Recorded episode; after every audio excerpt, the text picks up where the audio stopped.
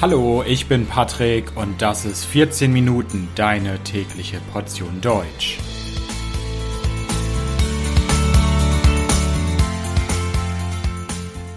Folge 89. So lerne ich Sprachen. Teil 2. Hallo, hallo und herzlich willkommen zu einer neuen Folge von 14 Minuten. Ich hoffe, dass es euch gut geht. Adriano, ein treuer Hörer dieses Podcasts, hatte mich vor einer Weile gefragt, Patrick, wie lernst du eigentlich Sprachen? Und in Folge 88, also der letzten Folge, habe ich angefangen darüber zu erzählen. Das hier ist Teil 2. Also falls ihr Teil 1 noch nicht gehört habt, hört euch am besten erst Teil 1 an, denn in dieser Folge geht es weiter. Seid ihr bereit? Na dann, los geht's. Erinnert ihr euch noch, welche beiden Sprachen bei mir im Moment die Top-Priorität genießen? Na, das sind Thailändisch und Indonesisch. Diese beiden Sprachen haben im Moment bei mir die höchste Priorität. Das heißt, für mich ist es im Moment am wichtigsten, diese beiden Sprachen zu lernen. Wie mache ich das jetzt genau? Wie sieht da meine Routine aus? Ich fange einmal mit Indonesisch an. Indonesisch lerne ich noch nicht so lang. Ich habe die Sprache angefangen, weil ich sie interessant und spannend fand. Was mache ich jetzt genau? Ich nutze für Indonesisch im Moment Assimil Indonesisch. Was ist Assimil Indonesisch? Assimil ist ein Verlag, der für viele, viele Sprachen Bücher und Audios produziert. Und ich persönlich bin ein großer Fan des Assimil Verlags und der Assimil Methode falls ihr jetzt denkt, oh nein, Patrick ist jetzt zum Influencer geworden. Ja, irgendwie schon. Ich bewerbe jetzt hier Assimil, aber ich bekomme keinen einzigen Cent leider von Assimil. Ich spreche so positiv über Assimil, weil ich schon einige Sprachen mit Assimil gelernt habe und ich persönlich davon überzeugt bin, dass es eine tolle Methode ist.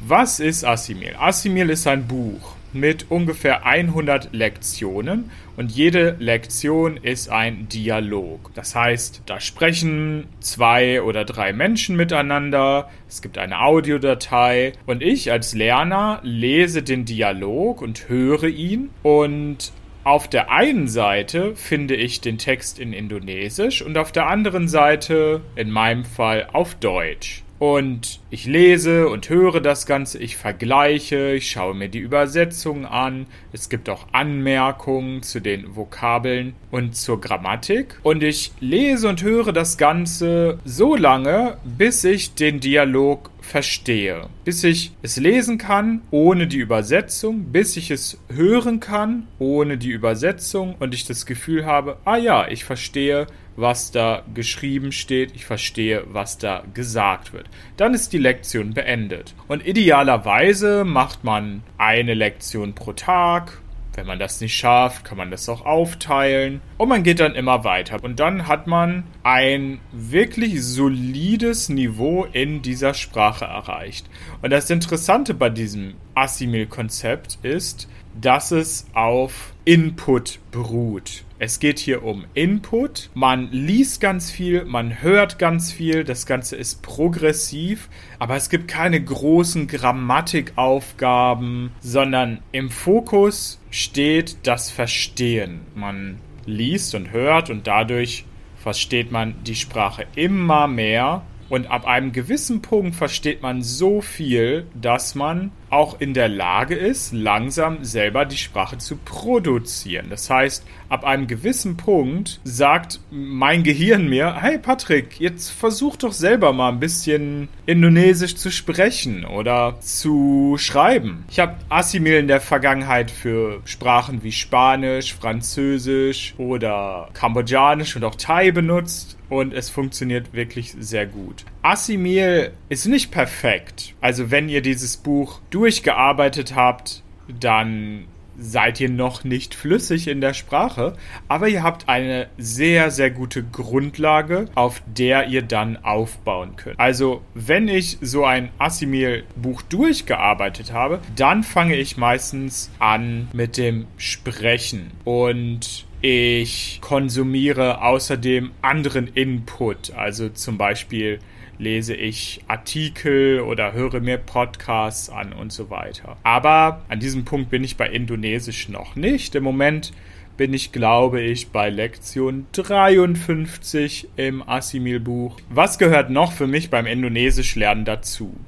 Es ist nicht nur das Assimil-Buch, ja, das benutze ich, sondern ich habe eine spezielle Routine. Und die ist auch wichtig bei dem Ganzen, denn meine Routine sieht so aus, dass ich jeden Morgen um 7 Uhr für ungefähr eine Stunde Indonesisch lerne. Das heißt, ich stehe auf, ich mache mir einen großen, starken Kaffee, trinke ein paar Schlücke, und dann geht's los. Das mache ich konsequent jeden Tag. Das ist meine Routine. Ich sorge auch dafür, dass ich in dieser einen Stunde nicht gestört werde. Mein Handy liegt nicht neben mir, es liegt irgendwo anders, aber ich werde nicht gestört in dieser einen Stunde, sondern ich versuche mich ganz auf die Sprache in dieser Zeit zu konzentrieren. Zwischendurch mache ich mal kleine Pausen, also nach ungefähr 20 Minuten mache ich immer so ein paar Minuten Pause, hole mir vielleicht kurz einen Tee oder ein Glas Wasser und dann geht's weiter, damit man auch in der ganzen Zeit konzentriert bleibt. Und klar ist auch, man hat nicht immer perfekte Tage. Es gibt manche Tage, da ist man irgendwie müde, man hat nicht ganz so viel Energie vielleicht, aber das akzeptiere ich einfach. Für mich ist das Wichtigste, dass ich am Ball bleibe, das heißt, dass ich immer, immer weitermache und dass ich diese Routine einhalte. Und ich weiß aus der Vergangenheit, wenn ich konsequent diese Routine verfolge, mich jeden Morgen hinsetze, dann komme ich an das Ziel. Da führt gar kein Weg dran vorbei. Und man fühlt sich auch gut. Man macht das eine Stunde lang und danach weiß man, hey, heute bin ich meinem Ziel wieder ein Stück näher gekommen. Ich kann wieder ein bisschen besser Indonesisch. Wie sieht das denn jetzt für Thai aus, für Thailändisch? Für Thai habe ich damals auch das Assimil-Buch benutzt, aber diese Phase habe ich schon seit längerer Zeit beendet und jetzt habe ich eine andere Routine. Jetzt spreche ich jeden Tag für 30 Minuten und ich habe 30 Minuten lang Input. Für den Input gibt es bei Thailändisch wunderbare YouTube-Kanäle, die für Lerner des Thailändischen gemacht sind und inputbasiert sind. Da sprechen Thailänder über verschiedene Themen auf meinem Niveau. Ich höre zu und versuche die Sprache aufzusaugen und trainiere damit mein Hörverständnis. Und für den Sprechteil habe ich einen Online-Lehrer oder einen Tutor. Heutzutage im Jahr 2023 ist es so unglaublich einfach geworden, das Sprechen einer Sprache zu üben, zu trainieren.